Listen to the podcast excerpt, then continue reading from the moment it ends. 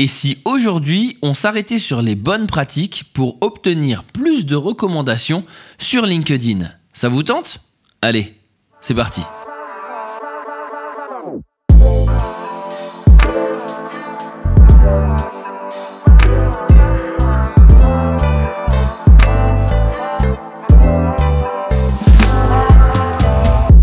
Comment réussir à optimiser les recommandations que nous obtenons sur notre profil LinkedIn Il y a quelques semaines, j'ai parlé des bons points qui permettaient d'avoir un bon profil sur LinkedIn. C'est super, les recommandations en faisaient partie.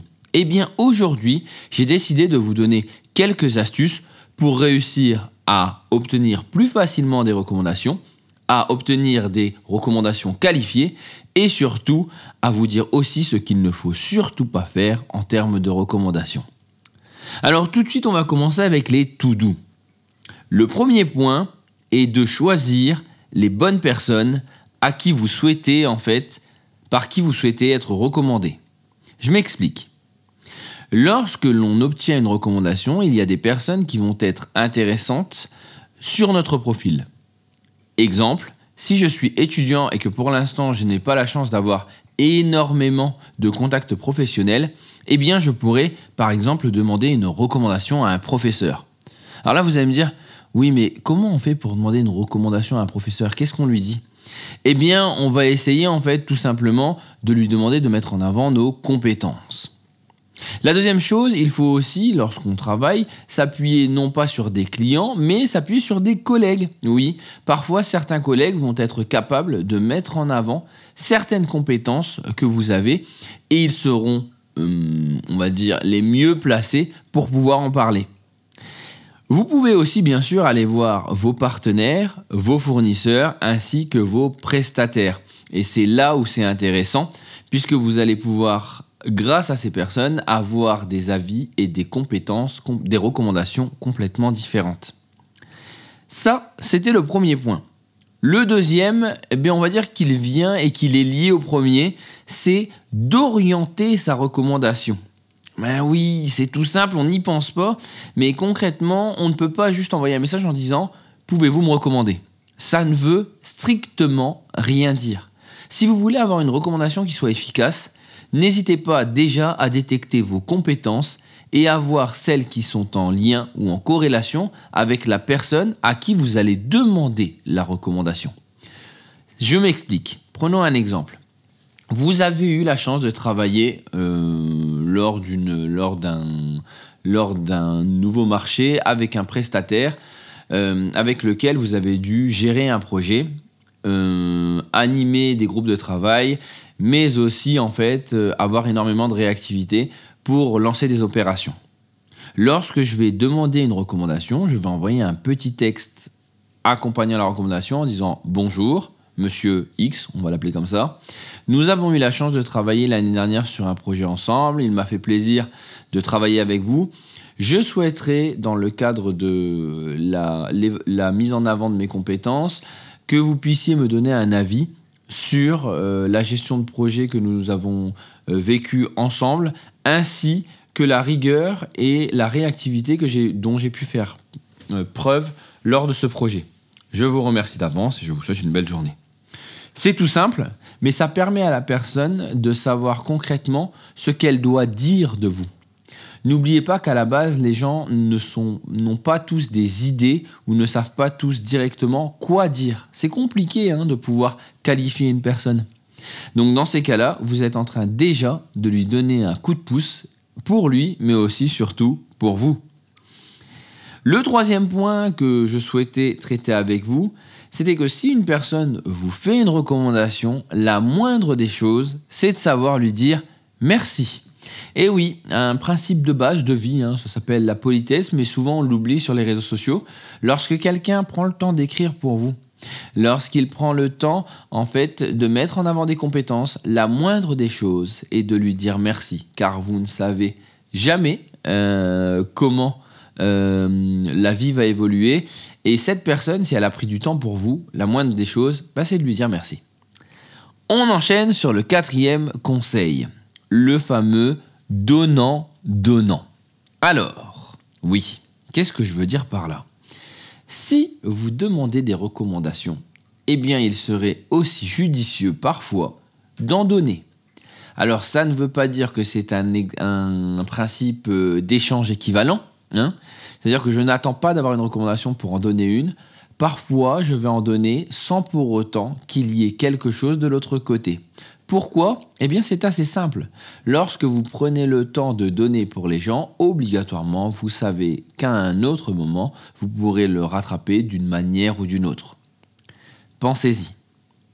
Maintenant, un autre point qui est important à mes yeux, c'est ayez des recommandations régulièrement.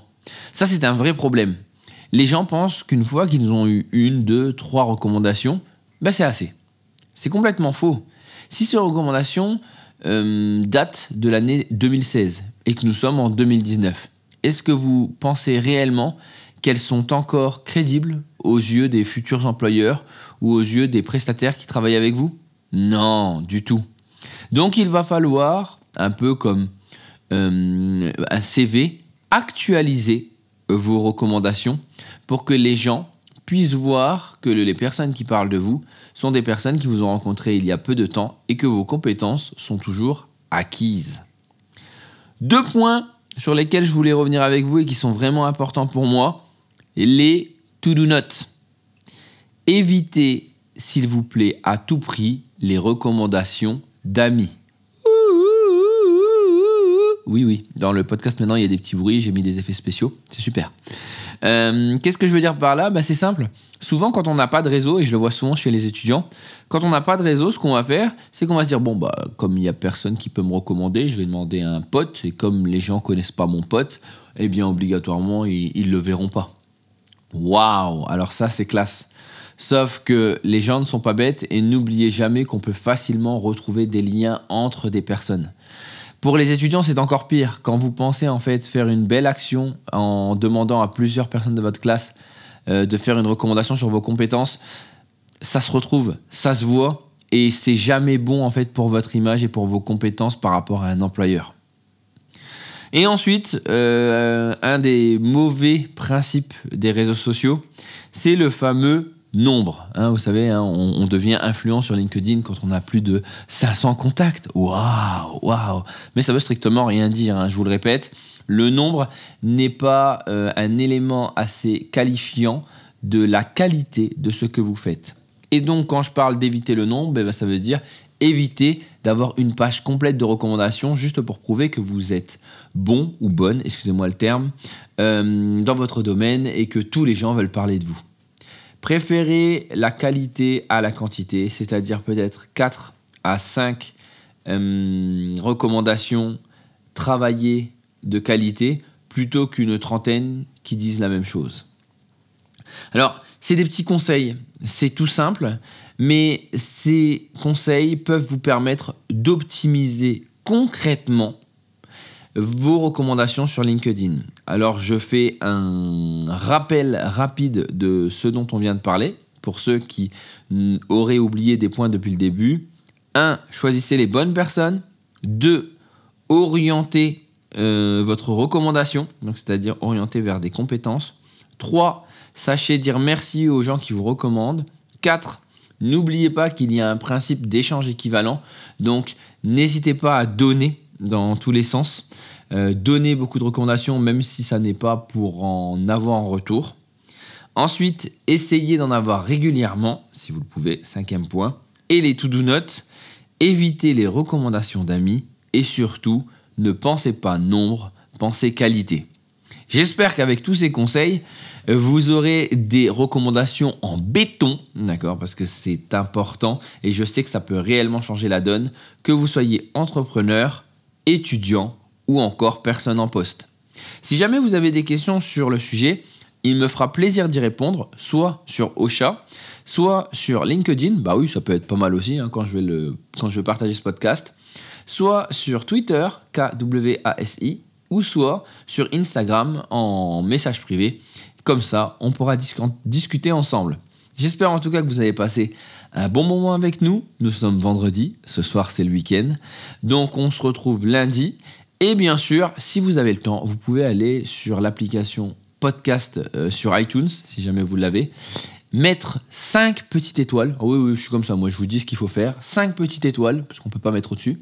Et donner un petit avis sur, euh, sur l'application, sur le, le, podcast La Manutinale, afin que celle-ci remonte dans les charts. Oh yeah Prenez soin de vous, passez une belle journée, bon week-end et à bientôt.